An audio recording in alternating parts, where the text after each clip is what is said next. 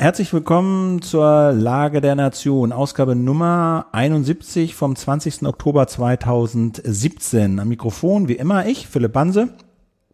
Und Ulf Burmeier. Ja, herzlich willkommen auch von meiner Seite. Herzlich willkommen aus Wien, äh, sagten wir eben gerade schon in der Pre-Show.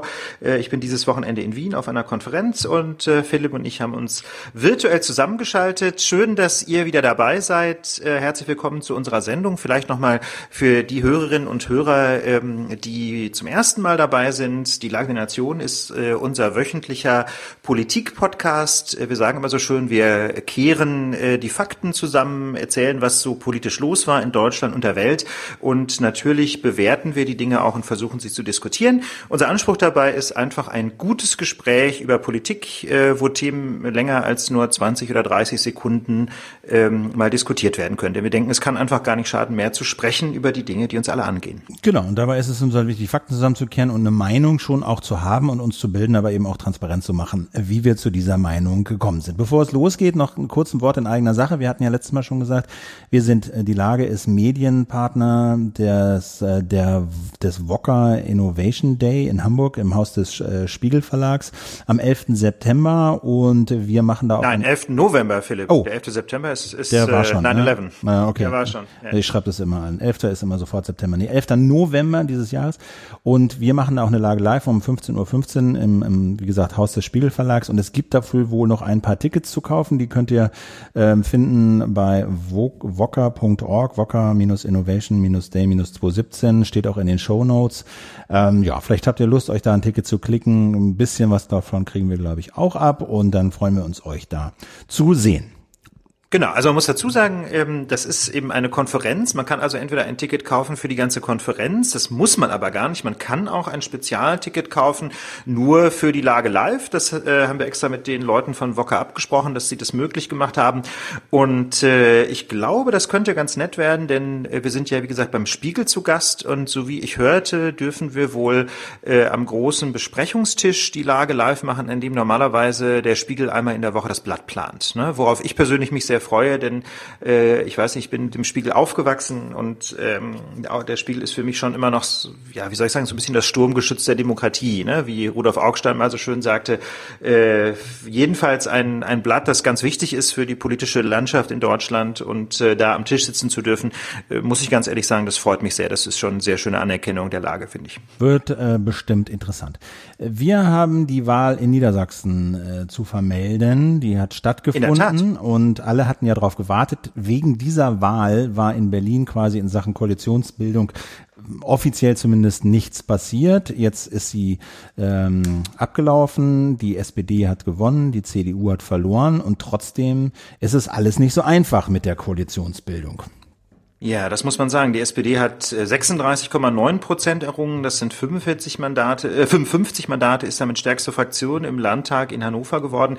Die CDU zweitplatziert, 33,6 Prozent, 50 Mandate. Auf dem dritten Platz die Grünen, äh, 8,7 Prozent, 12 Mandate. Dann folgt die FDP, 7,5 Prozent, 11 Mandate. Und zum Schluss die AfD, 6,2 Prozent, 9 Mandate. Also mit anderen Worten, die AfD nur etwa halb so stark wie auf Bundesebene. Das ist natürlich aus demokratischer Perspektive Perspektive großartig, aber es ist immer noch bedauerlich genug, dass sie überhaupt in den Landtag gekommen ist, äh, nicht drin, nämlich an der 5-Prozent-Hürde gescheitert sind die Linken mit 4,6 Prozent und damit null Mandate. Und Philipp hat es gerade schon angedeutet, ähm, jetzt wird die Koalitionsbildung schwierig. Die Neuwahlen in Niedersachsen waren ja überhaupt nur nötig geworden, weil eine Abgeordnete der Grünen-Fraktion zur CDU übergetreten ist, sodass Rot-Grün im Landtag keine Mehrheit mehr hatte und daraufhin wurden eben diese Neuwahlen angesetzt. Jetzt ist die SPD stärkste Partei geworden, hat den Regierungsauftrag errungen.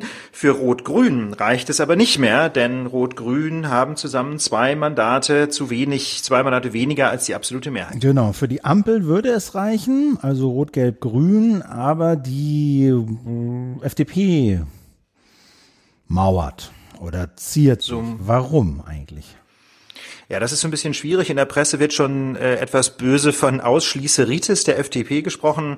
Äh, der äh, Landeschef Stefan Birkner, ähm, der FDP-Vorsitzende in Niedersachsen, hatte vor der Wahl versprochen, dass man bei der Ampel nicht mitmachen würde. Und äh, jetzt möchte er dieses Wahlversprechen natürlich einhalten. Auf der anderen Seite ist die Regierungsbildung in Niedersachsen äh, entsprechend schwierig geworden. Wie gesagt, äh, Rot-Grün alleine reicht nicht. Die Ampel würde reichen.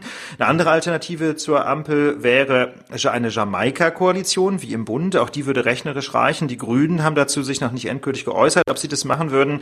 Äh, die FDP wäre wohl bereit zu einer solchen Jamaika-Koalition, also Grüne, FDP und Union. Ähm, insbesondere äh, Christian Lindner, der Bundeschef der FDP, hat sich dafür ausgesprochen, dass es doch in diese Richtung gehen sollte. Äh, aber Problem, sowohl die Union als auch die FDP hatten auch Jamaika vor der Wahl ausgeschlossen. Ähm, allerdings bröckelt wohl der Widerstand schon beim CDU-Chef Alt-Husmann in Niedersachsen, denn äh, eine Jamaika-Koalition wäre die einzige Chance, wie er noch Ministerpräsident in Hannover werden könnte. Ja, und was natürlich eigentlich fast immer geht, ist eine GroKo, also eine große Koalition, aber die ist momentan äh, eigentlich nicht so richtig realistisch eigentlich. Ne? Die CDU hat ja quasi der SWD die Mehrheit genommen, diesen Wechsel überhaupt ähm, ähm, äh, quasi notwendig gemacht, diese Neuwahlen. Und es war auch ein harter Wahlkampf und GroKo hat ja im Bund jetzt auch nicht so wahnsinnig gut funktioniert, beziehungsweise da sind jetzt zumindest die Sozen nicht so wahnsinnig heiß drauf, sowas nochmal zu machen und sei es nur in Niedersachsen. Also danach sieht es momentan nicht aus. Ich glaube, die Sondierungen gehen jetzt erstmal in Richtung Ampel, oder? Also Genau, also so der Norddeutsche Rundfunk berichtet, dass die SPD in der kommenden Woche zunächst mal einzelne Sondierungsgespräche mit den Grünen und dann mit der FDP führen will. Ähm, das äh, geht los mit Gesprächen zwischen Roten und Grünen, wo wohl die SPD insbesondere insbesondere die, äh, die Grünen dazu überreden will, auf gar keinen Fall bei Jamaika mitzumachen. Denn das könnte dazu führen, eben wenn es eine Jamaika-Koalition gäbe, dass die SPD als stärkste Fraktion gleichwohl die Opposition anführen würde, äh, was insofern etwas bedenklich wäre, als man ja, denke ich, in dem, äh, in dem stärksten Wahlergebnis durchaus auch den Auftrag sehen kann, die Regierung zu bilden. Die Union allerdings argumentiert, auch sie seien als zweitstärkste Fraktion äh, trotz ihrer Verluste bei der Landtagswahl noch mit einem Regierungsauftrag ausgestattet und insofern sei auch Jamaika äh, keine Pervertierung des Wählerwillens, sondern oder des Wählerinnenwillens, sondern auch das äh, würde noch den Wählerinnen und Wählerwillen umsetzen. Es bleibt spannend in Hannover. Äh, letztlich ist noch gar nicht so richtig klar. Wie gesagt, jetzt wird erstmal sondiert in Richtung Ampel und ähm, dann muss man schauen, was daraus wird. Also eine GroKo in Hannover wäre insofern noch spannend, als das ja mal quasi eine GroKo mit umgekehrtem Vorzeichen wäre, nämlich ja, unter Führung der Sozialdemokraten. Ja, das, das hatten wir, glaube ich, noch nicht. Bin ich jetzt nicht ganz sicher, will ich nicht beschwören, aber jedenfalls auf Bundesebene Ebene gab es noch keine GroKo unter SPD-Führung.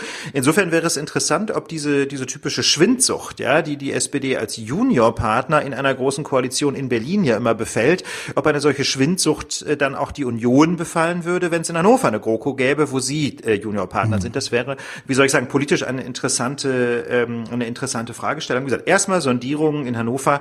Alles ist unklar. Im Worst Case, wenn also zum Beispiel die Grünen sich einer Jamaika-Koalition verweigern würden, äh, könnten sogar Neuwahlen fällig werden und äh, da weiß dann letztlich niemand, was dabei rauskäme. So, wegen dieser Wahl äh, in Niedersachsen wurde im Bund, das hatte ich gesagt, auch auf die Pausetaste gedrückt in Sachen Koalitionsbildung, äh, Jamaika, Sondierungsgespräche. Jetzt hat das aber mit voller Fahrt äh, angefangen und äh, ja, die, sagen wir mal, wie das immer so heißt, die verhandelnden oder sprechenden Parteien sind da vorsichtig optimistisch. Ich weiß nicht, wissen wir schon was, in welche Richtung das geht? Also die CDU, die CSU hatte ja angekündigt, quasi die rechte Flanke schließen zu wollen. Ähm, gerade bei dem Thema Flüchtlinge, Obergrenze, da hatten wir auch drüber geredet. Weiß man schon was, in welche Richtung das geht? Nee, ehrlich gesagt noch nicht. Ich habe äh, auch eine Reihe von Hintergrundgesprächen geführt in den letzten Tagen mit Menschen, die relativ nah dran sind an den Sondierungsgesprächen, ähm, die alle sagen, äh, die Wahrheit ist, äh, dass wir noch nichts wissen. Die Gespräche verlaufen wohl in einer sehr angenehmen Atmosphäre, das muss man sagen. Äh, also äh, es ist so, dass alle vier Parteien, die beiden Unionsparteien, Grüne und FDP, die Verhandlungen sehr ernsthaft führen. Mit anderen Worten, Neuwahlen will niemand und auch die Union droht zwar immer öffentlich, dass bei einem Scheitern von Jamaika Jamaika man dann eben die SPD bequatschen müsse. Aber ich denke, da hat die SPD doch hoffentlich ihre Lektion gelernt. Insofern weiß auch die Union, letztlich wird es nur mit Jamaika gehen. Insofern, die Gespräche werden von allen Seiten so geführt, ähm, dass man äh, tatsächlich auf Sieg spielt und nicht nur irgendwie auf Platz oder auf Platzen. Ähm, aber ähm, ob es denn funktioniert, weiß letztlich noch niemand. Das ist äh, auch im Bund sehr spannend. Wie lange die Verhandlungen sein werden, äh, ist ehrlich gesagt ziemlich unabsehbar. Wir hatten im Vorgespräch überlegt, es könnte ne? schwierig werden. Ja, es ja, das hat, oder? Du, also ich weiß nicht, ja. also das war das, was, was Merkel irgendwie, glaube ich, gesagt hatte, dass sich das schon auf einige Monate einrichtet. Kann das sein?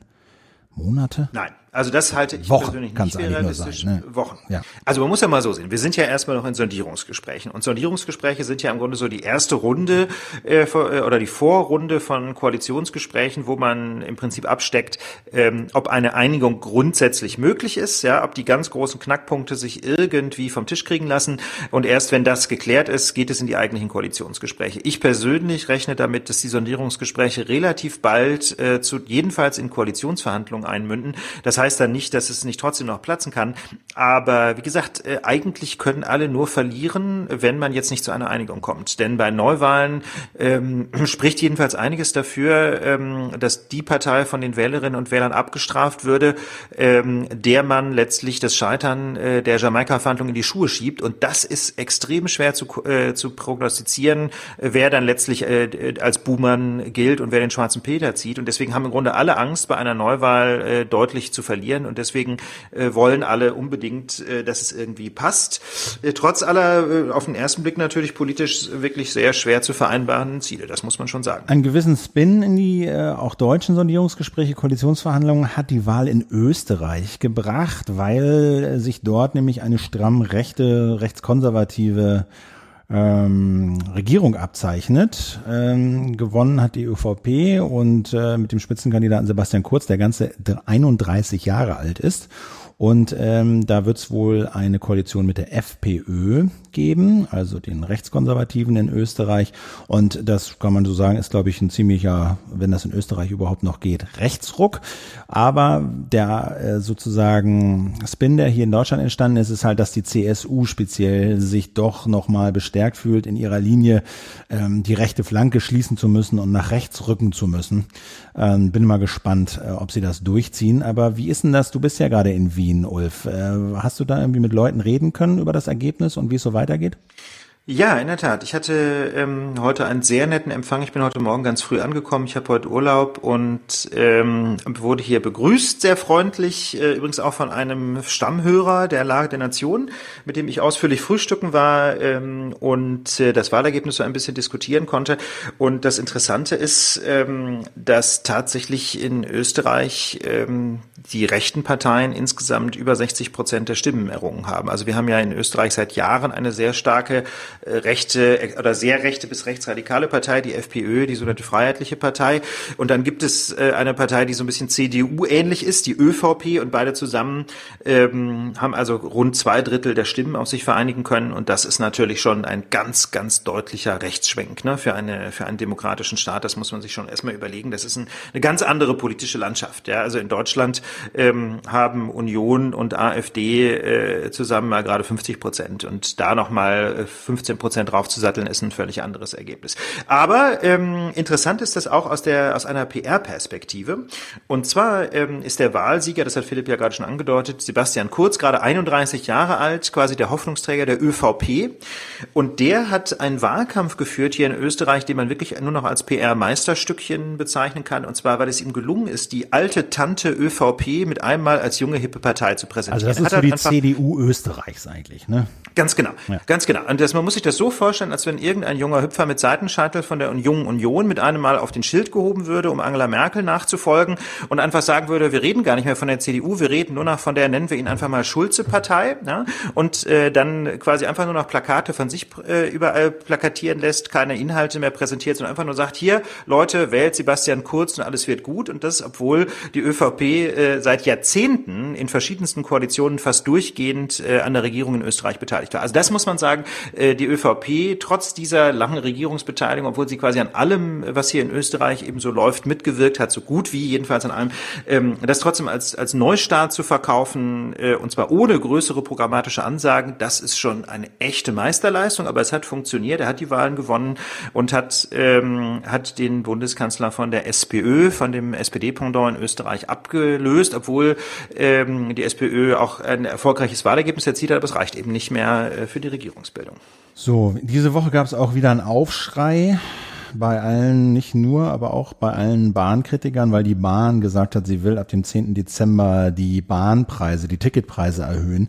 Und äh, da würde ich doch mal ein bisschen Wasser in den Wein gießen oder beziehungsweise aufrufen, den Ball flach zu halten oder erstmal die Anzeigen auf der Hinweistafel zu lesen. Nämlich, also die Bahn erhöht die Preise, ja, aber sie erhöht eben die Preise nur für die Normaltickets, also für die Dinger, die man halt so kauft ohne Rabatt und Sparpreis. Und da halt im Schnitt äh, um 1,9 in der zweiten Klasse und 2,9 Prozent in der ersten äh, Klasse.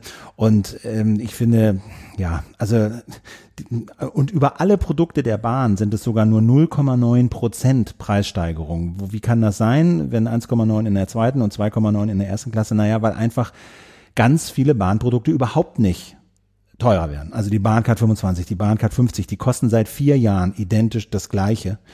Und äh, die Abo-Tickets, also wenn man für bestimmte Strecken, was weiß ich, äh, Hamburg-Neumünster oder so, hat man abonniert, das wird auch nicht teurer, Sparpreise werden nicht teurer.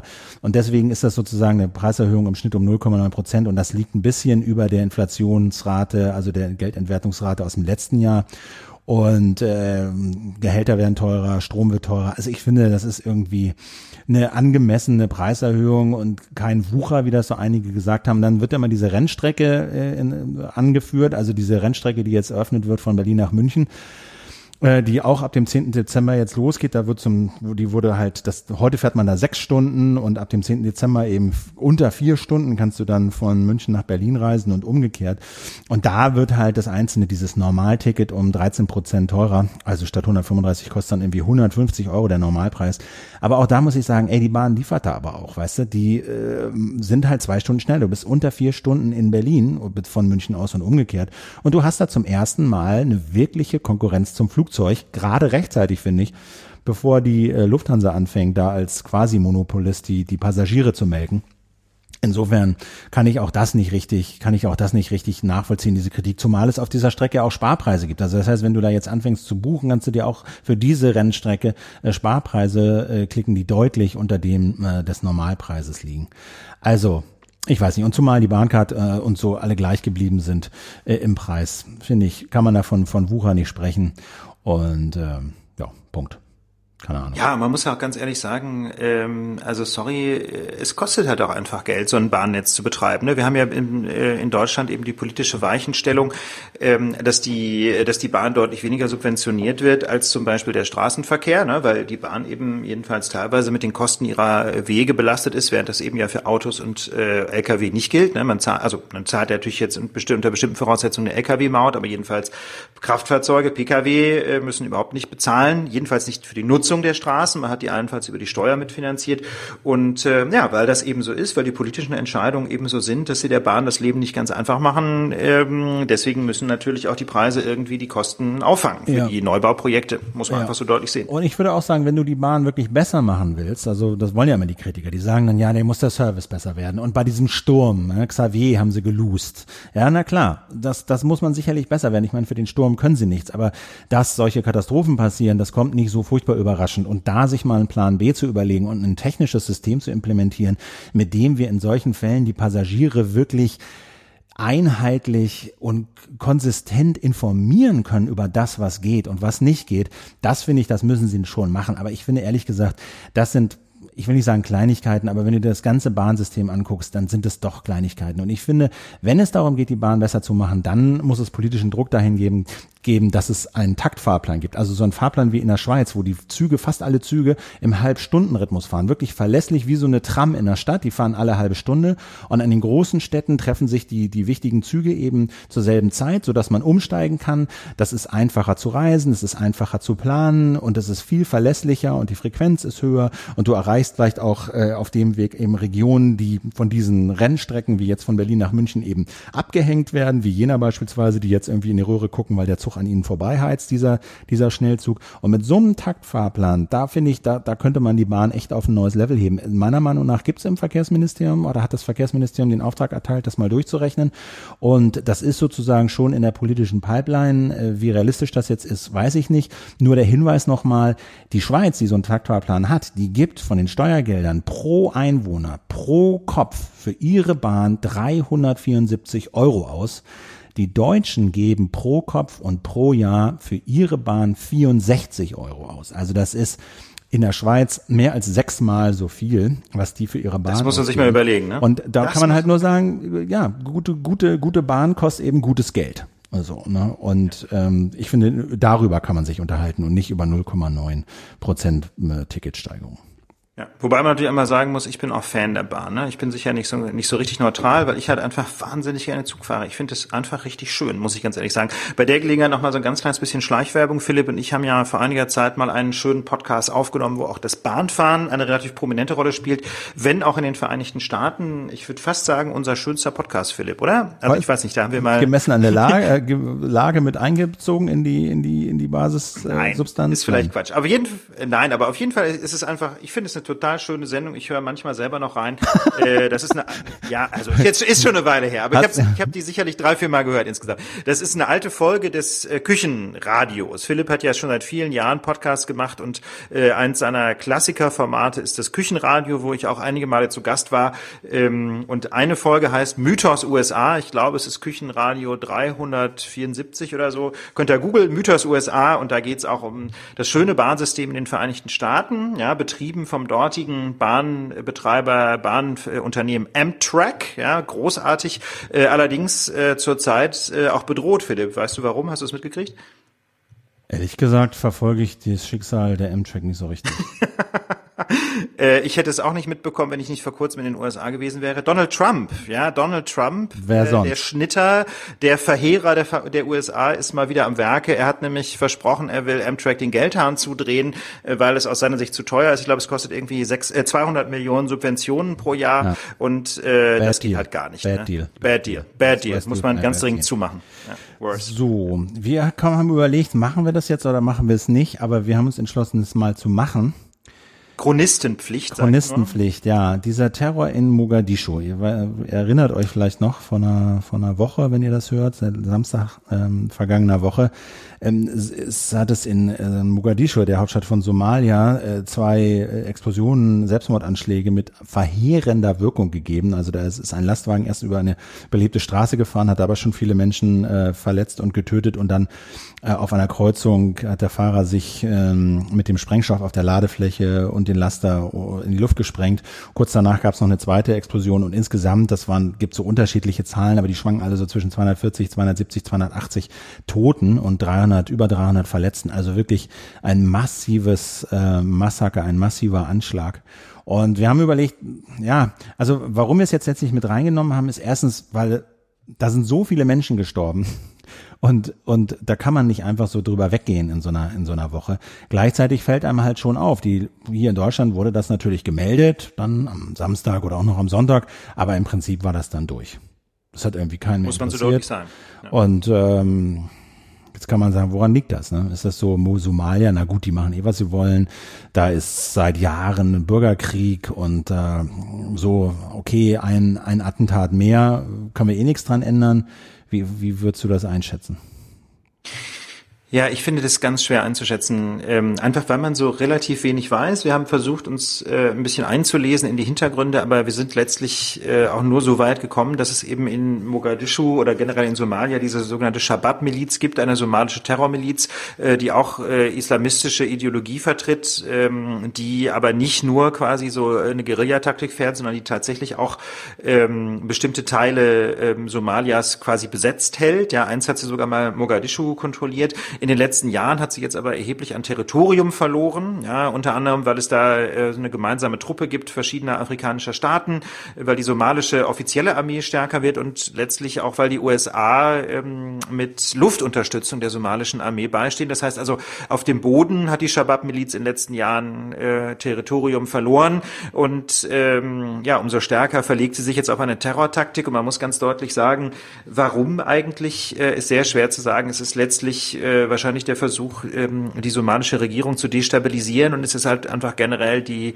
die, die Wahnsinnslogik des Terrors. Ne? Angst und Schrecken zu verbreiten, ähm, um dem Gegner zu zeigen, wie sehr man ihn hasst. Aber letztlich äh, so ein richtig klares Kalkül äh, kann man da kaum erkennen. Und jetzt sind einfach hunderte von Menschen zu Schaden gekommen. Und da dachten wir, auch wenn wir jetzt vielleicht zur Analyse ähm, keine bahnbrechenden Neuigkeiten beizutragen haben, ist es einfach der Erwähnung wert, um, um deutlich zu machen, äh, ja, es gibt natürlich Terror in Deutschland und der ist schlimm, der und der liegt uns natürlich besonders am, am Herzen, einfach weil er vor unserer Haustür stattfindet, aber äh, auch anderswo auf der Welt äh, sind solche Terrormilizen unterwegs und äh, verüben furchtbare Dinge. Und es gehört einfach, finde ich, dazu, äh, auch zur Lage der Nation äh, zu sagen, was, äh, was sonst auf der Welt passiert, jedenfalls wenn es solche furchtbaren Ereignisse sind wie jetzt zuletzt Mogadischu. Diese Woche kam raus, dass der Standard, mit dem wir alle mehr oder weniger und auch eigentlich alle Firmen ihr WLAN verschlüsseln, nicht so sicher ist, äh, wie wir uns das immer gedacht haben. Also das war ja so eine der ganz wenigen Säulen, so, ne, wo man sich lange hat drauf verlassen können. So, ja, WLAN, das war früher immer so ein Thema, ja, offen und dann gibt's so schwache Standards und es wird alles geknackt und dann war irgendwann WPA 2 da und alles so safe. Okay, WPA 2 in einer bestimmten Konfiguration hält, stellt sich raus, unter bestimmten Umständen kann ein Angreifer eben doch sich ähm, da zum Teil einklinken, nicht komplett ins WLAN, aber eben doch den Netzverkehr eines bestimmten Geräts mitlesen, was sich in diesem WLAN befindet. Ulf, kannst du ganz kurz erklären, äh, was die Technik dieses Angriffs ist, was dahinter steht? Ja, das ist, ähm, das ist, es ist ein Angriff letztlich gegen die Aushandlung äh, des Schlüssels, mit dem der Datenverkehr tatsächlich verschlüsselt wird. Also muss sich das so vorstellen, man gibt ja, wenn man ein WLAN verschlüsselt, eine bestimmte, ein bestimmtes Passwort ein. Ähm, wenn man jetzt aber den Datenverkehr direkt mit diesem Passwort verschlüsseln würde, dann, äh, dann könnte ein Angreifer enorme Datenmengen mitlesen, die immer mit demselben Passwort verschlüsselt wären und das würde es immer noch schwierig genug, aber irgendwann vielleicht ermöglichen, äh, den Datenverkehr ähm, zu, oder diesen Schlüssel zu berechnen aus diesen Unmengen an Daten. Und ähm, deswegen wird nicht dieser Schlüssel, den man eingibt, direkt verwendet, sondern in regelmäßigen Abständen handeln Router und die sogenannten Clients, also die Geräte, die in dem, in dem von dem Router aufgespannten Funknetzwerk unterwegs sind, einen sogenannten Session Key aus, einem Sitzungsschlüssel. Ja, also alle ähm, alle paar Sekunden oder ich weiß nicht genau, was der Zeitabstand ist, ähm, in jedenfalls in regelmäßigen Abständen wird ein neuer Session Key ähm, abgeleitet und ausgehandelt zwischen dem Router und den Clients. Und das Problem ist jetzt, ähm, dass das Protokoll, das dieser Verschlüsselung zugrunde liegt, dieser WPA2-Verschlüsselung, ähm, gegen bestimmte Attacken keinen Schutz vorsieht, die es ermöglichen, ähm, quasi Pakete noch einmal zu senden, die schon mal gesendet worden sind. Und die technischen Details sind relativ kompliziert, aber das ermöglicht es äh, beim Mitlesen des Netzwerkverkehrs ähm, quasi zu raten, welcher Schlüssel, äh, welcher Session Key verwendet worden ist. Also man kann nicht rausbekommen, mit welchem Passwort das WLAN verschlüsselt ist. Dieser, dieser, dieses Passwort bleibt geschützt, deswegen hilft es auch nichts gegen diesen Angriff, wenn man das Passwort wechselt. Aber die Session Keys können teilweise ähm, ausgelesen werden, äh, teilweise mitgeschnitten werden und dann kann man also ein WLAN mitlesen, als wenn es ein unverschlüsseltes WLAN wäre. Ja, ich glaube nicht mal das ganze WLAN, sondern nur den Verkehr eines Klienten, Notebook, Smartphone in diesem WLAN zum Router. Ne? Also ich glaube, du, ja, genau. es geht also du genau. greifst immer, du greifst mhm. immer ein Gerät an. Und da hat das äh, Bundesamt für Sicherheit und Informationstechnik, also eine, eine deutsche Behörde, dem Innenministerium unterstehen, hat sofort gewarnt davor, Einkäufe und vor allen Dingen Bankgeschäfte jetzt im privaten WLAN zu machen, weil das nicht mehr sicher sei. So. Und dann ist jetzt die Frage, ist das so oder ist das nicht so? Ist das völlig übertrieben? Ja, oder ähm, ist es doch gerechtfertigt? Und ich glaube, ich habe auch im Deutschlandfunk so einen Kommentar geschrieben, der, glaube ich, die Gefahr dieses Angriffs erstmal ein bisschen, würde ich mal sagen, überbewertet hat. Also da habe ich auch ein bisschen, äh, sagen wir mal, zu sehr ins Warnhorn getrötet, weil dieser Angriff, damit er funktioniert, schon an eine Menge Bedingungen gebunden ist, die, die passen müssen, damit das überhaupt klappt. Also der Angreifer muss sich in unmittelbarer Nähe dieses WLANs befinden. Das geht nicht über das Internet, sondern du musst schon sehr nah an dem Router dran sein. Du musst vor allen Dingen, glaube ich, auch noch näher an dem Klienten dran sein, also Smartphone, Notebook. Und dann musst du sich sozusagen dazwischen ähm, hacken können und du musst A, die Technik beherrschen Und das sind also schon einige Voraussetzungen. Und dann das zweite ist, das war das, das war das zweite Argument, was die Leute angeführt haben. Ja, selbst wenn einem das gelingt, selbst wenn einem Angreifer dieser Angriff gelingt, ähm, dann ist es doch immer noch so, dass die allermeisten Verbindungen heute äh, speziell zu Online-Shops und Bankenservern per SSL verschlüsselt sind. Also dieses HTTPS äh, in der Titelzeile haben und eben äh, irgendwie so ein grünes Symbol, was anzeigt, ja, dieser Verkehr zwischen äh, meinem Notebook und dem Bankserver, der ist verschlüsselt. Und das sei doch dann irgendwie hinreichender Schutz, selbst wenn das WLAN selber löchrig ist. Siehst du das so? Ist das eine, ist das eine ähm, valide Argumentation? Ja und nein. Also ich glaube, da muss man so ein bisschen differenzieren. Äh, zunächst mal vielleicht zum Verständnis für die Hörerinnen und Hörer. Ähm, wenn man jetzt von, auf der einen Seite von dem von der Verschlüsselung des WLANs spricht und auf der anderen Seite von SSL, dann sind das quasi ähm, Schutzmechanismen auf verschiedenen Ebenen. Also zunächst mal wird der Datenverkehr ähm, direkt verschlüsselt, also der Datenverkehr zwischen dem Browser, dem Webbrowser und dem Server. Das macht SSL. Ja, das heißt, da wird eine verschlüsselte Verbindung aufgebaut. Äh, bis heute verwenden leider nicht alle Webseiten SSL schnell, aber jedenfalls, wenn man irgendwelche wichtigen Daten eingibt, äh, wie zum Beispiel bei Bankgeschäften, ist es natürlich extrem wichtig, dass man auf dieses Schlosssymbol achtet. Das ist quasi so die erste Verteidigungslinie. Und die zweite Verteidigungslinie ist dann, ähm, dass man zum Beispiel einfach ein Kabel äh, einsetzt, ja, zu Hause zum Beispiel den, äh, den Rechner mit einem Kabel mit dem Router verbindet. Oder wenn man aber keine Kabelverbindung nutzt, dann kann man eben auch ein WLAN einsetzen.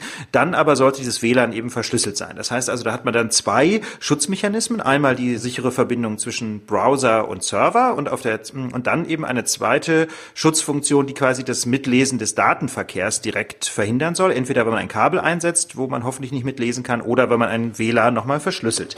Und äh, diese Attacke, die jetzt aufgetaucht ist, richtet sich zunächst mal nur gegen diese zweite Schutzfunktion, wo also der Datenverkehr gegen Mithören geschützt wird in einem WLAN. Und das heißt also normalerweise würde man sagen, wenn dieses diese diese SSL-Verschlüsselung zwischen Browser und Server, äh, die bleibt davon zunächst mal unangetastet und zunächst mal könnte man sagen, alles kein Problem, wenn das WLAN mitgelesen werden kann, weil ja SSL noch da ist. Das Problem ist nur, dass SSL eben auch keine hundertprozentige Sicherheit bietet oder, oder TLS. Das ist ein modernerer Standard. SSL ist eigentlich schon veraltet, aber man spricht immer noch von SSL, weil sich das so eingebürgert hat. Also ähm, dieser Standard ist eben auch nicht hundertfünfzigprozentig sicher sicher unter ganz bestimmten Situationen, insbesondere wenn man Pakete einschleusen kann, also wenn man nicht nur Daten mitlesen kann als Angreifer, sondern wenn man auch Pakete in den Datenverkehr einschleusen kann, dann kann man unter bestimmten Voraussetzungen äh, eben auch die SSL-Verschlüsselung knacken. Aber dazu muss man eben äh, nochmal weitere komplexe Angriffe fahren. Das heißt also, in der Praxis würde ich sagen, SSL ist weiter relativ sicher.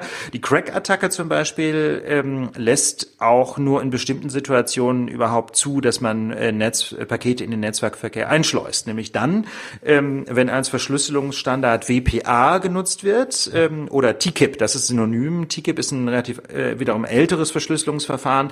Ähm, wenn man den neueren Standard WPA2 oder AES einsetzt oder auch manch, in manchen Routern CCMP genutzt, dann kann zwar noch äh, mittels der Crack-Attacke Datenverkehr mitgelesen werden, aber es kann kein Datenverkehr mehr manipuliert werden, sodass dann also die Attacken gegen SSL nicht gefahren werden können. Ja, also ich denke, was man daraus mitnehmen kann, ist zu, zur Panik besteht kein Anlass, zumal ähm, die Lücke den Herstellern zum Teil vor Wochen schon kommuniziert wurde, also Herstellern wichtiger Software und äh, großer Gerätehersteller und dass jetzt auch schon erste Updates äh, eintrudeln, ähm, so dann kann man sich die halt einspielen.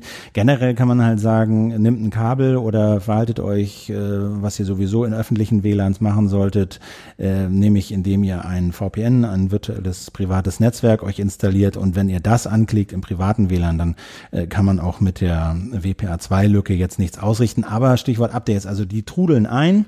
Große Hersteller haben bereits Updates veröffentlicht. Die Frage ist jetzt so ein bisschen, also ne, bei Apple, äh, Windows etc., da wird das sicherlich alles schnell gefixt werden bei Geräten, die abgedatet werden können. Aber es gibt eben, da haben wir auch schon oft drüber gesprochen, Millionen von Geräten, die ja äh, entweder gar nicht die Möglichkeit bieten, da neue Software drauf zu spielen oder von Herstellern kommen, denen das scheißegal ist. Die haben gesagt, ja, wir haben hier für fünf Euro so eine Kiste verkauft, millionenfach, nur ist sie draußen und interessiert uns nicht mehr, ob da eine Lücke drin ist oder nicht. Das heißt, unterm, unterm Strich werden halt Millionen von WLAN-Geräten äh, bis auf Jahre hinaus hier rumfliegen, die gegen diesen Angriff anfällig sind. Jetzt mag dieser eine Angriff nicht so furchtbar dramatisch sein, aber es steht eben doch beispielhaft für tausend andere Lücken, äh, die in äh, genau denselben Geräten äh, auftauchen werden und nie geflickt werden. So, ne?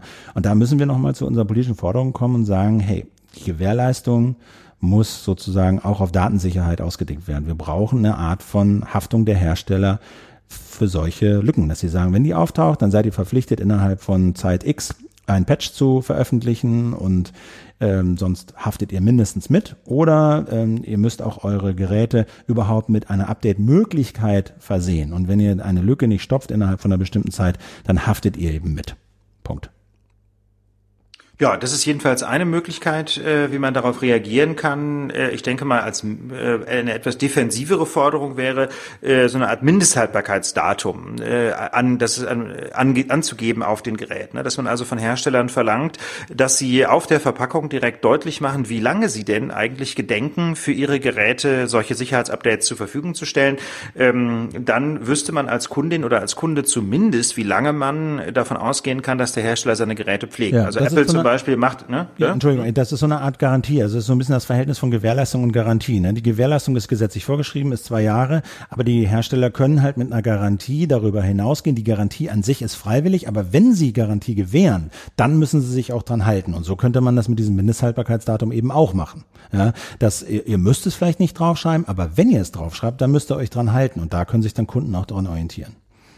Ja, also ich finde es schon wichtig, dass man es auf jeden Fall draufschreiben muss, muss und sei also. es, dass man mhm. halt draufschreiben muss, wir geben keine Garantie, wir garantieren gar nichts. Ja, ja ich meine mal ganz ehrlich, das ist halt, äh, na, das ist doch letztlich die Voraussetzung dafür, dass ich als Kundin oder als Kunde eine informierte Entscheidung treffen kann. Wenn ich bei jedem netzwerkfähigen Produkt äh, direkt nachlesen kann, wie lange der Hersteller Updates garantiert, oder äh, wenn ich da eben lesen kann, nein, Updates gibt's leider keine, viel Spaß und viel Glück, äh, dann weiß ich, woran ich bin und dann kann ich das letztlich auch einpreisen. Ich meine, möglicherweise, das muss man ja auch mal denken, möglicherweise möchte ich ja ganz bewusst möglichst billige Geräte kaufen, auch wenn die möglicherweise dann irgendwann unsicher sind, zum mhm. Beispiel, weil ich überhaupt kein Geld habe. Vielleicht kann ich mir super sichere Geräte mit zehn Jahren Updates ähm, einfach nicht leisten, möchte aber trotzdem ein Handy nutzen. Ähm, dann macht es ja so, schon Sinn, ähm, dass man dann eben auf billigere Geräte zurückgreifen kann. Ja, vielleicht speichert man dann einfach weniger persönliche Daten auf dem Gerät. Also ich weiß, ich finde, man sollte jetzt auch nicht generell alle Geräte vom Markt nehmen, die nicht hundertprozentig sicher sind, aber zumindest sollte man diese Transparenz herstellen und insofern dieses Mindesthaltbarkeitsdatum ist aus meiner Sicht ganz dringend erforderlich. Ich hoffe mal, äh, dass das ähm, die neue Koalition sich ganz dringend auf den Zettel schreibt. Ja, hab, das IT-Sicherheitsgesetz bringt ja nicht so wahnsinnig viel, ähm, was in der letzten Legislatur beschlossen wurde. Da sind ja im Grunde die ganzen weiterreichenden politischen Forderungen alle rausgestrichen worden, letztlich, äh, weil es beide Parteien nicht so richtig wollten, äh, aufgrund des Drucks der Wirtschaft. Aber ähm, also da muss die neue Koalition ganz dringend nachsteuern. Ich habe darüber auch mit einem Kollegen von dir gesprochen, einem Juristen, einem Anwalt, der in diesen Fragen bewandert ist. Und ich habe ihm das mal so vorgetragen, diese Thesen, die wir hier eben skizziert haben. Und er meinte auch so, ja, da ist viel dran, da kann man viel drüber nachdenken, das gibt es alles so noch nicht, ähm, aber er hat halt auch darauf hingewiesen, im Detail wird das dann alles ganz schön kompliziert. Also wenn ich zum Beispiel sage, ähm, die Hersteller sollen mithaften für einen Schaden, da stellt sich natürlich ganz schnell die Frage, wie groß ist denn der Schaden, wenn meine, wenn mein Name oder irgendein Passwort aus dem WLAN gefischt wird. Ja? Ist alleine dieser Diebstahl schon ein Schaden oder muss der erst entstehen? Wie bemesse ich den dann? Also das sind im Detail dann wirklich komplizierte Fragen. Äh, und da dachte ich, äh, auch nochmal dran erinnern an diesen Geschäftsführer von dieser kleinen Firma, die so Internet of Things Dinge herstellt. Die habe ich das auch mal gefragt und der hat vorgeschlagen, nein, für solche Fälle sollten wir einen Fonds gründen. Ja, einfach sagen, wir zahlen Geld ein, jeder, der sowas herstellt und für schwierige Fälle gibt's halt eine schnelle, äh, unkomplizierte Entschädigung für Verbraucher, so wie wir das bei Kreditkarten eben auch machen. Ne? Das ist äh, da gibt's Betrug an allen Ecken und Enden und andauernd. Die Leute nutzen trotzdem Kreditkarten, weil sie die Erfahrung gemacht haben, wenn Schaden entsteht, wird er von den Kreditkartenfirmen in aller Regel ziemlich unkompliziert beglichen und deswegen können wir es weiter nutzen. Ja, ich bin mir da nicht so sicher, ob mhm. so ein Fonds tatsächlich funktioniert. Und zwar insbesondere sehe ich das ganz große Risiko, dass der dann letztlich wieder äh, die Haftung ähm, von den Herstellern letztlich wegdefinieren würde. Das könnte nämlich dazu führen, dass dann ein Hersteller gerade nicht mehr aus Angst vor Haftung dafür sorgt, dass seine Produkte sicher sind. Das zentrale Problem ist doch in der IT-Sicherheit, dass Anwender letztlich überhaupt keinen Einfluss darauf haben, wie sicher oder nur ganz geringen Einfluss. Sie müssen doch nicht Updates einspielen, ne? aber äh, viel mehr können sie eben auch nicht tun. Sie können nicht mehr tun, als die Updates einspielen, die es nun mal gibt. Und alles andere definiert der Hersteller. Und wenn wir jetzt einen Fonds einführen, wo jeder Hersteller eine Pauschale einzahlt, meinetwegen ein Prozent des Kaufpreises oder so, äh, und dann zahlt der Fonds alle Schäden, dann habe ich als Hersteller wieder überhaupt keinen Anreiz, möglichst sichere Geräte zu bauen. Insofern, so ein Fonds könnte aus äh, Sicht äh, der Kunden und generell aus Sicht der IT-Sicherheit auch ein Eigentor sein. Und insofern vielleicht kein Zufall, dass gerade ein Chef einer, äh, einer Internet of Things Firma sagt, wunderbar, machen wir doch einen Fonds, dann muss ich mich um meine Sicherheit nicht mehr kümmern. Ja, etwas polemisch formuliert. Wir kommen zum nächsten Thema. Das ist wieder ein Thema aus der Außenpolitik, ähm, zu dem wir unsere Auslandskorrespondentin Lea begrüßen. Hallo Lea, schön, dass du bei uns bist. Hallo, ihr beiden. Hallo, heute soll es gehen um das sogenannte Atomabkommen zwischen dem Iran und einer Reihe von Staaten, äh, das vor einigen Jahren geschlossen wurde, insbesondere um die Gefahr einer nuklearen Rüstung äh, oder Aufrüstung des Iran ähm, zu begegnen. Und dieses Abkommen steht jetzt aber auf der Kippe, und zwar einfach deswegen, weil äh, Präsident Trump es offenbar für einen schlechten Deal hält und weil er sich jetzt geweigert hat, die sogenannte 90-Tages-Routine einzuhalten. Lea, was hat es damit auf sich? Bei der 90-Tage-Routine geht es einfach nur darum, dass Trump zunächst mal dem Iran vertragskonformes Verhalten vor dem US-Kongress bestätigt.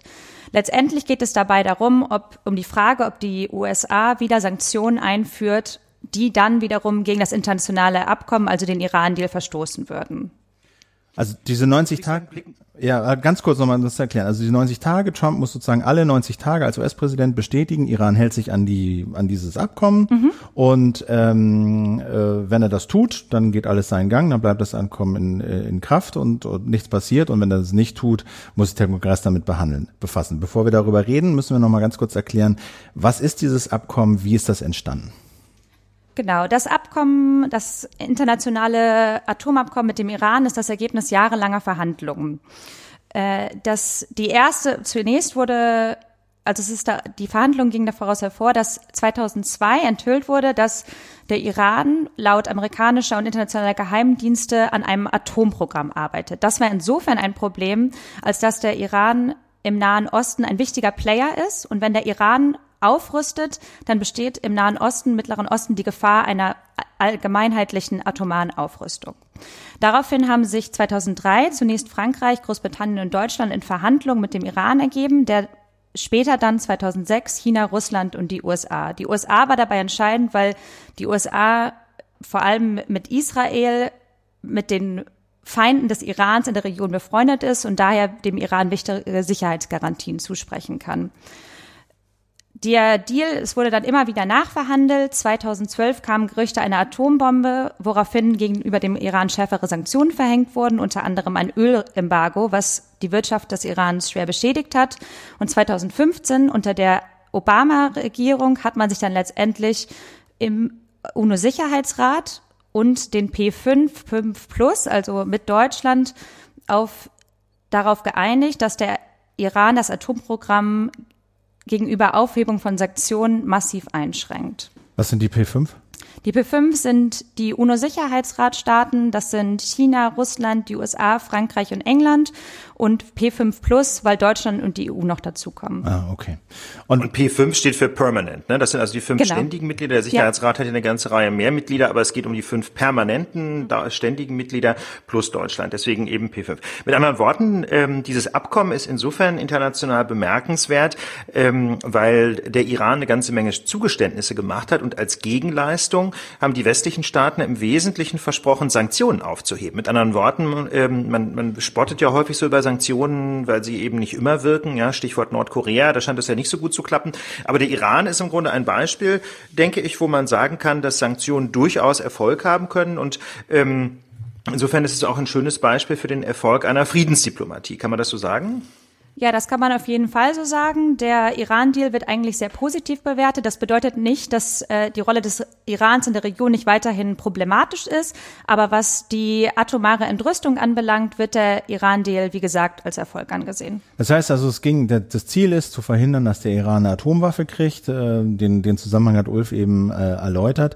Ähm, jetzt heißt es, okay, der Iran darf, sagen wir mal, weiter an Atom forschen, an Atomprogrammen, aber eben keine Waffen äh, sich bauen und daran forschen. Im Gegenzug werden Sanktionen aufgehoben. Es werden aber nicht alle Sanktionen aufgehoben, ne, sondern nur ein paar, richtig? Mhm. Was steht denn in diesem Abkommen drin? Worum geht's da? Was, was, was ist der Inhalt?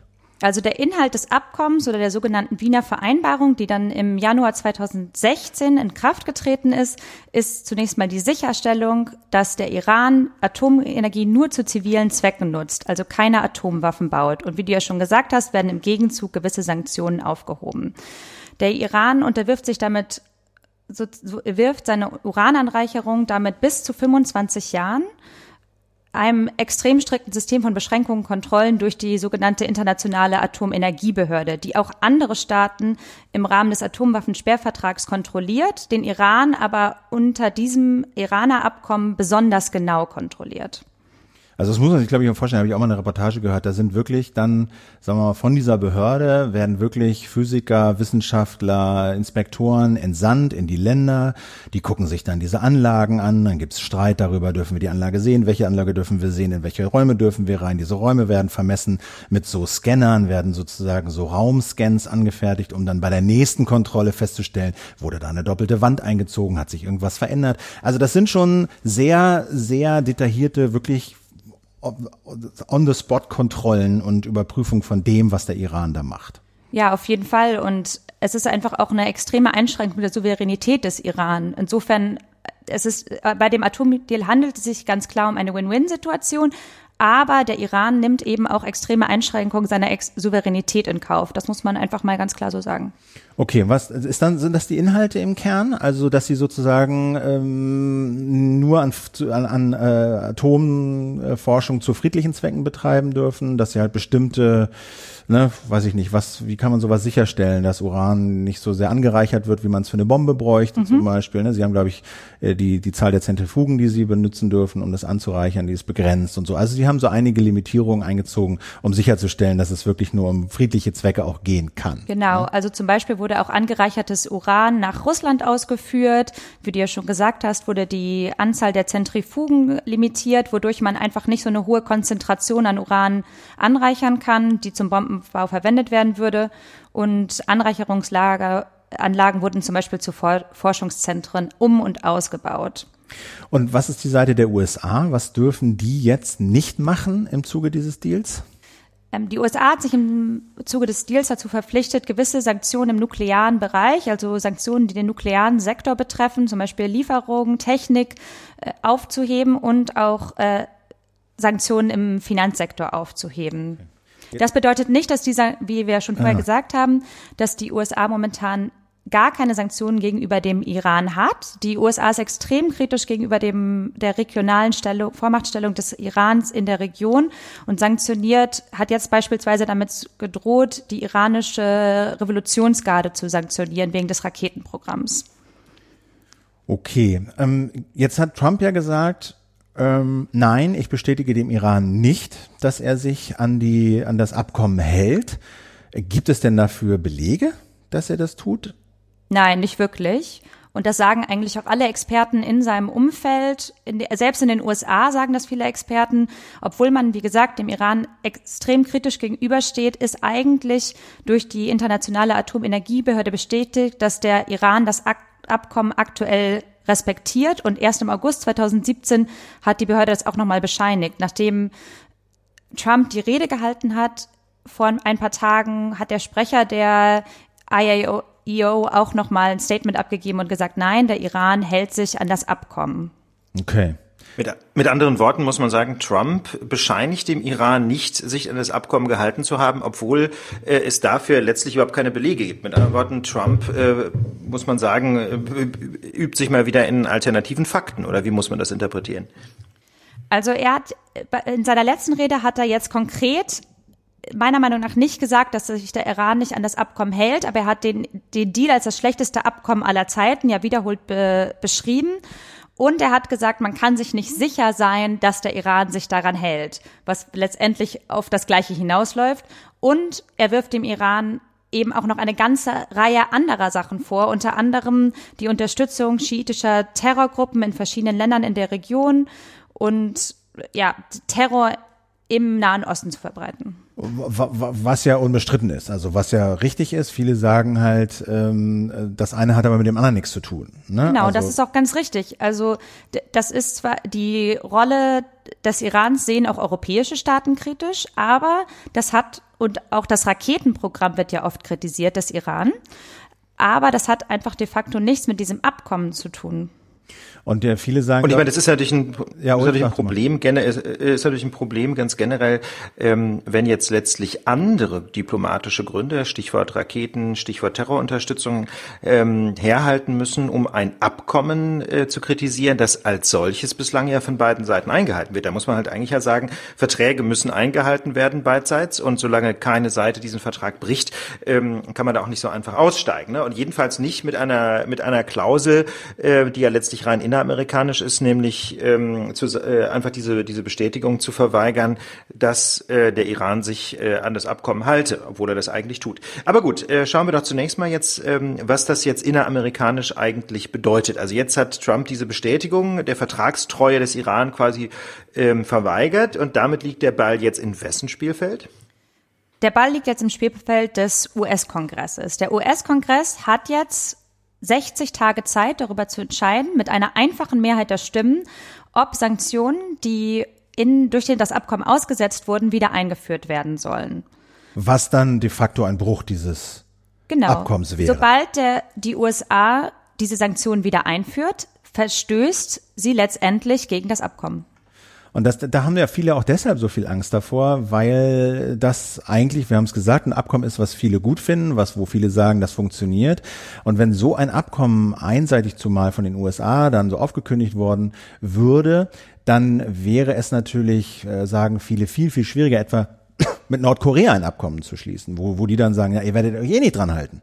Ja, also die untergraben sozusagen ihre eigene Vertragswürdigkeit, ihre eigene Vertrauenswürdigkeit, wenn sie einseitig so ein, ein äh, Abkommen aufkündigen. Was ist denn jetzt aber Trumps Ziel? Also, wenn du sagst, der Kongress wird es wahrscheinlich die, die, diese Sanktionen nicht wieder einführen, wovon viele ausgehen, weil der, weil der Preis eben so hoch wäre, weil es so wenig Belege gibt. Warum macht Trump das, was er macht? Also zum einen gehen Experten noch davon aus, dass Trump tatsächlich glaubt, dass man dieses Abkommen irgendwie neu verhandeln kann. Er glaubt ganz klar an die Vormachtstellung der USA, an die Macht der USA in außenpolitischen Fragen.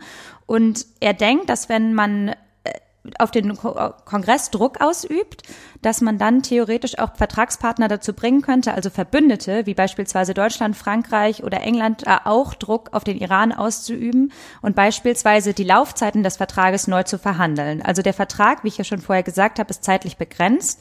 Viele der Maßnahmen sind auf 10 bis 15 Jahre begrenzt. Das Waffenembargo, was im Moment gegenüber dem Iran herrscht, ist auf acht Jahre begrenzt.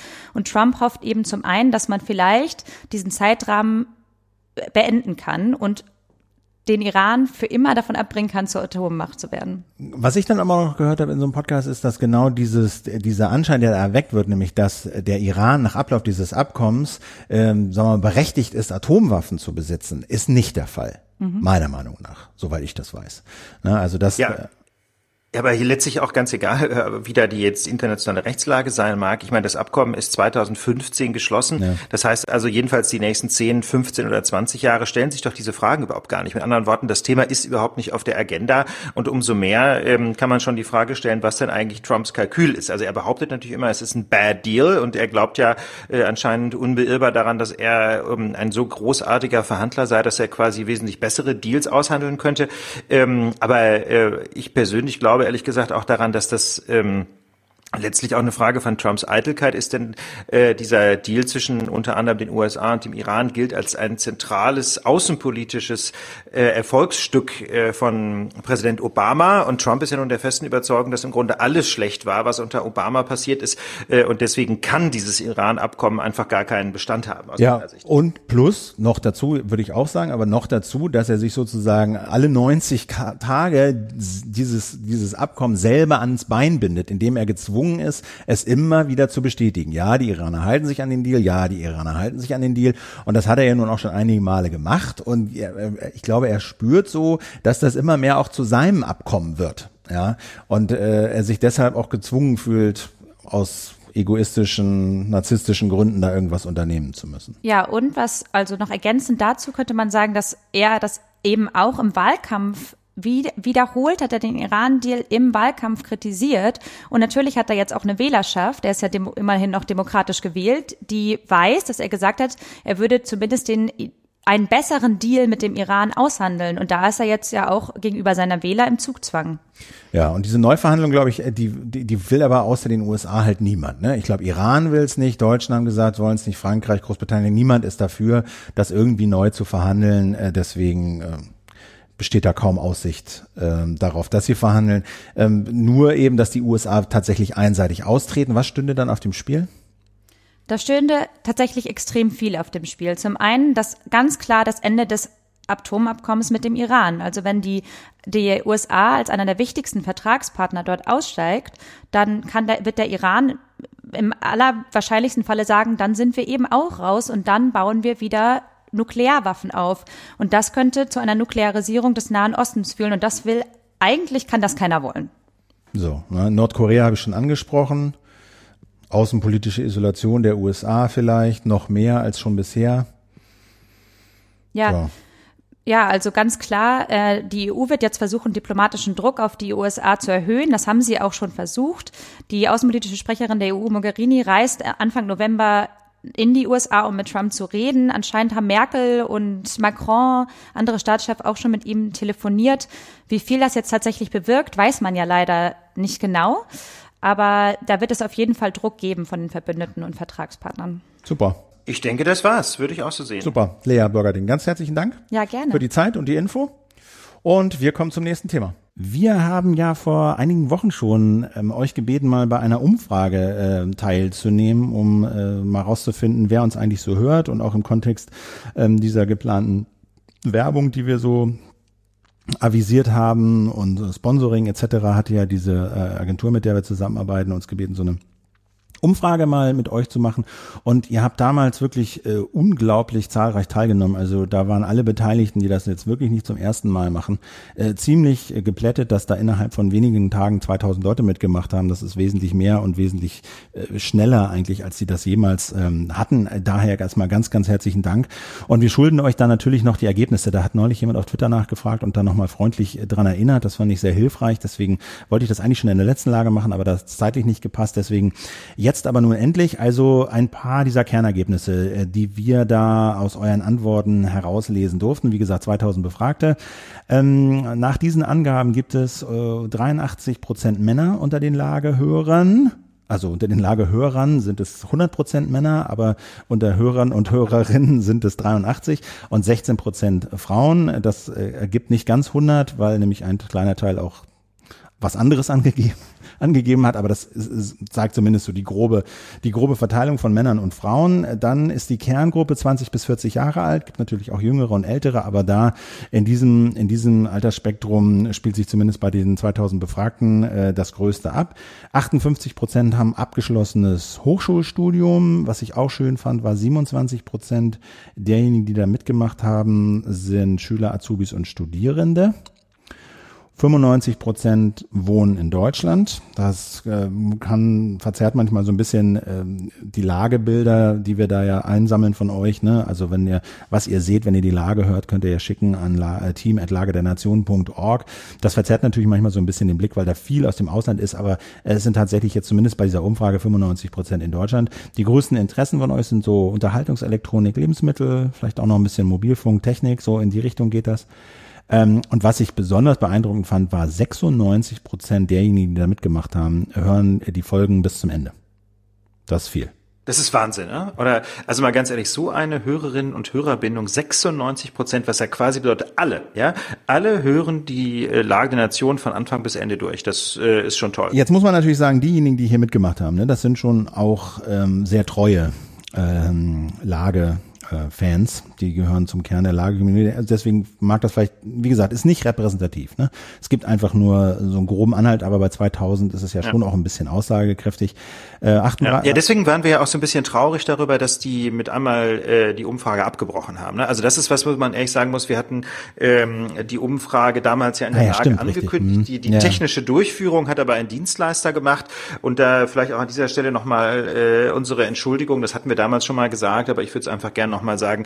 Ähm, nachdem die 2000 äh, voll waren, die 2000 Plätze für die Umfrage, ähm, wurde die Umfrage abgeschaltet. Ja, sogar noch aber anders. dummerweise. Sogar noch, sogar noch nee, lass mich doch mal zu Ende erzählen, Philipp. Wurde halt nicht, das, das Problem war, man konnte sie noch ausfüllen, aber am Ende wurden die Ergebnisse nicht gespeichert. Das heißt, da gab es da eine Reihe Leute, die haben die einfach zu Ende ausgefüllt und dann äh, am Ende festgestellt, dass das alles umsonst war. Ja, das, das war eben nicht so, sondern sie war nach 1000 war erstmal Schluss, weil erstmal nur 1000 gebucht waren. Und dann haben sie sozusagen, weil sie das alles irgendwie noch outgesourced haben, da waren erst 1000 gebucht, dann die 1000 waren total schnell voll, damit hatte keiner gerechnet, so. Aber dann wurden weiterhin ausgefüllt und am Ende der, des Ausfüllens wurde dann immer gesagt, so übrigens, äh, danke ist schon voll. Das war aber nur, lag dann aber nur daran, dass sie vergessen hatten, diese Tafel rauszunehmen, sozusagen. Und das, was eingefüllt wurde, wurde trotzdem gespeichert. Das habe ich extra nochmal nachgefragt, sozusagen. Es hat ja, also, aber für die Leute war doch der Frust einfach der so. Läufe, die Leute war der Frust, der war die Meldung so nach dem Motto, wir haben alles ausgefüllt und am Ende kam so, leider ist die Umfrage schon beendet, danke, tschüss. Da war das Gefühl so, hey, jetzt habe ich hier fünf Minuten gesessen oder zehn und es war alles für die Katz. Das war das Gefühl, aber de facto war es nicht für die Katz, weil es trotzdem mit eingegangen ist. Also es wurde aber in den ersten tausend war, war es doch dann vorbei. Nee, da habe ich extra nochmal nachgefragt. So, also, weil es ja vor allen Dingen auch noch war, also weil es ja vor allen Dingen, das Problem taucht ja auf, als sie dann die nächsten tausend nochmal freigeschaltet haben, dann haben, dann konnten die Leute wieder ausfüllen, aber es war trotzdem am Ende noch diese Tafel. Okay. So. Also wie dem auch sei, das ist ein bisschen schiefgelaufen, das war ein bisschen blöd, das haben wir auch weitergegeben, das haben die auch verstanden. Ich glaube, die waren einfach so ein bisschen überrascht von dem, von dem, von dem, von dem Auflauf, der da kam. Ähm, was haben wir noch an äh, Infos hier? Wo hört ihr das? ÖPNV, also öffentlicher Personennahverkehr, häusliche Tätigkeiten, Autofahren, das sind so die großen Sachen. Das äh, überrascht jetzt auch nicht weiter, zeigt sich auch in den Lagebildern. Das kann man auch nicht oft genug betonen. Also das sehen wir auch in den Statistiken. Podcast ist ein Smartphone-Medium. 94 Prozent der Leute, die das hier ausgefüllt haben, hören es auf dem Smartphone und 91 eben dann in, einer, in irgendeiner Podcast-App. So, also Webseiten spielen für Podcasts eher eine untergeordnete Rolle, glaube ich, kann man mal festhalten. Und ähm, die letzte Info, genau, die war natürlich auch noch ganz interessant. Da war diese, die, die Frage zur Werbung, also wie, wie, wie steht ihr so zur Werbung in Podcasts? Und da haben 45 Prozent gesagt aufgeschlossen, 26 Prozent haben gesagt neutral und 29 Prozent haben gesagt äh, ablehnend, lehne ich ab. Also, also ein knappes Drittel ähm, von euch, die da mitgemacht haben, äh, steht Werbung ablehnend gegenüber. Da würde ich halt nochmal sagen, warten wir erst erstmal ab, bis dann mal irgendwann vielleicht mal was kommt und dann werdet ihr, glaube ich, sehen, dass das nicht so schlimm ist, äh, wie man das vielleicht von woanders kennt oder wie man das vielleicht in seinen fiesesten Träumen und Befürchtungen sich auch ausmalt. So, wir sind fast am Ende. Wir haben noch Feedback, was bei Twitter reinkam. Das fand ich ganz interessant. Ein Kollege von NTV hat ein Interview gemacht mit Katja Suding.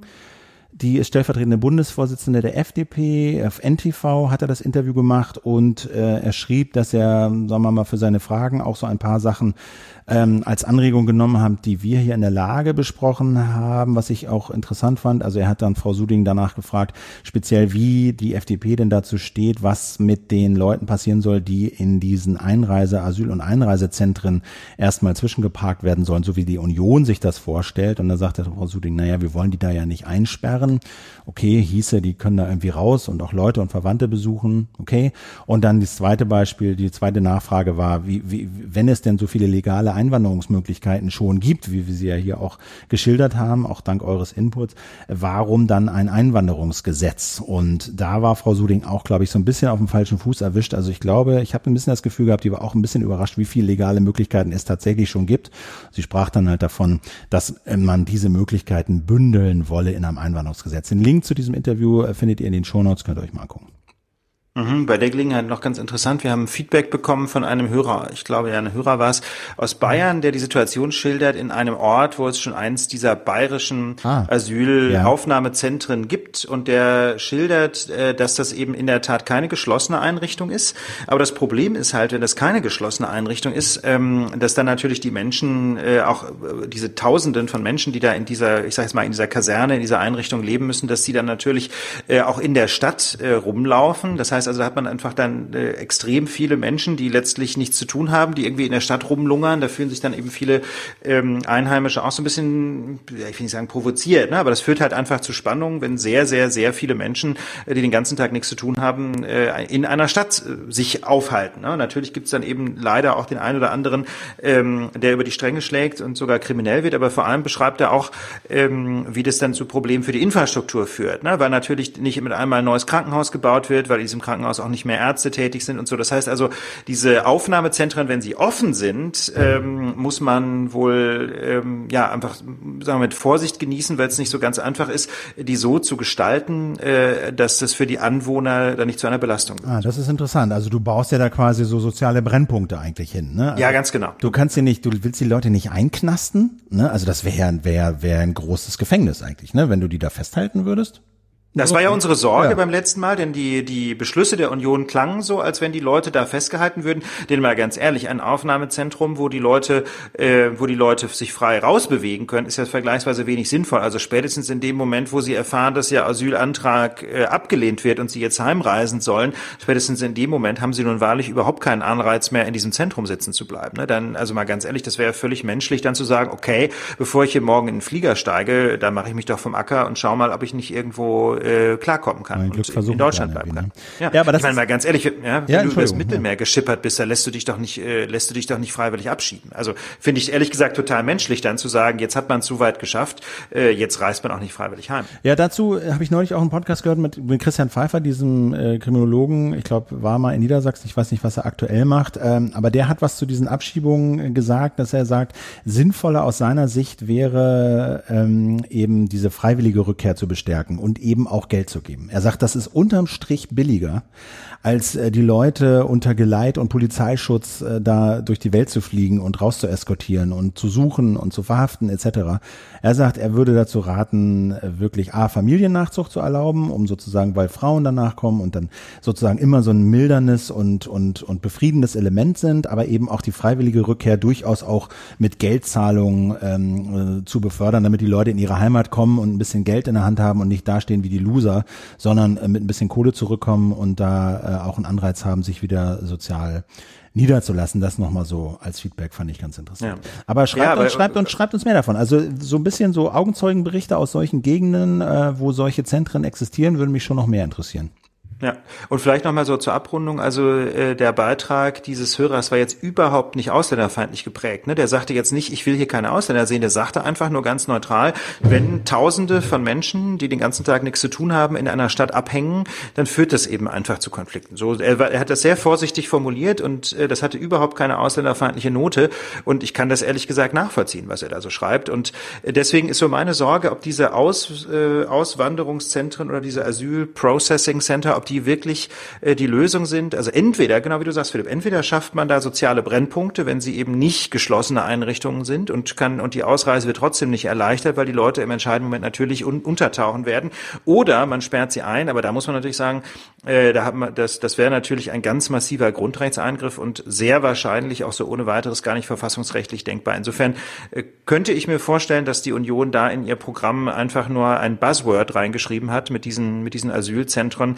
Äh, äh, das jedenfalls in der praktischen Politik sich nicht umsetzen wird. Aber vielleicht ist das ja einfach nur strategisch, um mehr Munition zu haben oder mehr, mehr Material zu haben, mit dem man dann in den Jamaika-Verhandlungen äh, eben sich was abhandeln lassen kann. Horst Seehofer hat diese Zentren, von denen wir jetzt gesprochen haben, ja über den grünen Klee gelobt. Ne? Also das würde funktionieren, also das ist, äh, würde laufen wie geölt und so.